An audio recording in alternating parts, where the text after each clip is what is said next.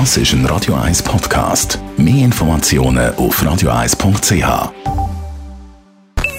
Die Morgenkolumne auf Radio 1 präsentiert vom Grand Casino Baden. Grand Casino Baden. Baden im Glück. Morgen, Markus. Guten Tag. Guten Morgen miteinander. Die Nationalbank macht dir Sorgen. Ja, am nächsten Donnerstag verkündet die Schweizerische Nationalbank ihren nächsten Entscheid zu den Leitzinsen. Das hat mehr Bedeutung, als sich das vielleicht viele denken. Kein andere Institut keine andere Institution, auch nicht das Parlament und der Bundesrat, hat auf die Wirtschaftslage der nächsten Zukunft so viel Einfluss wie die Nationalbank. Der Leitzins beeinflusst direkt das gesamte Zinsniveau und darüber auch Mietzinsen, Kredit- und Hypothekarzinsen, den Aussenwert vom Franken und mit dem allem indirekt die Wirtschaftslage und die Teuerung.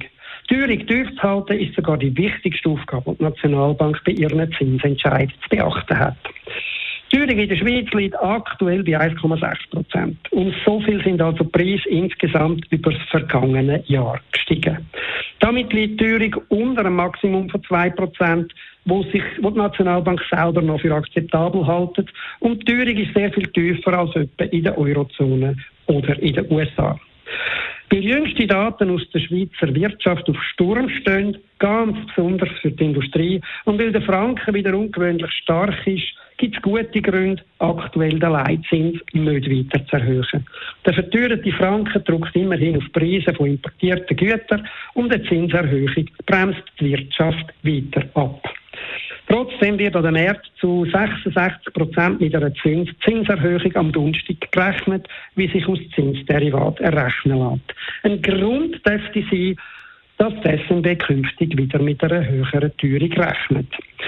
Wenn aber ein derart wichtiger Entscheid mit so vielen Unsicherheiten und Folgen wie jetzt ansteht, würden wir immerhin hoffen, dass er breit und gut abgestützt ist und alle wichtigen Sichtweisen einflüssen.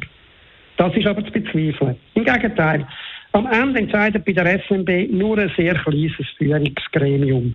Konkret besteht es aktuell nur noch aus, besteht, hat die SMB nur noch ein zweiköpfiges Direktorium unter der Leitung vom Präsidenten Thomas Jordan. Neben dem Jordan ist es noch der Martin Schlegel, der erst seit dem Sommer als Vizepräsident im Direktorium sitzt. Gewöhnlich gehören am Direktorium immerhin drei Personen an. Andrea Mechler hat das Gremium seit dem letzten Zinsentscheid verlassen und ein Ersatz steht weiter aus. Doch auch drei sind im internationalen Vergleich sehr wenig. Bei der US-Notenbank entscheiden zwölf Personen über Zinsentscheid, bei der Europäischen Zentralbank sogar 25.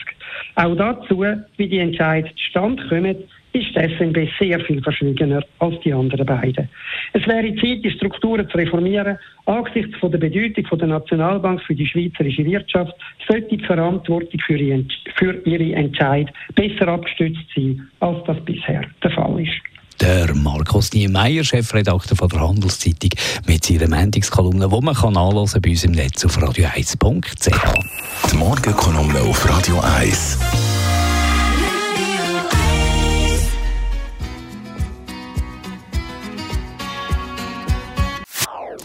Das ist ein Radio 1 Podcast. Mehr Informationen auf radio1.ch.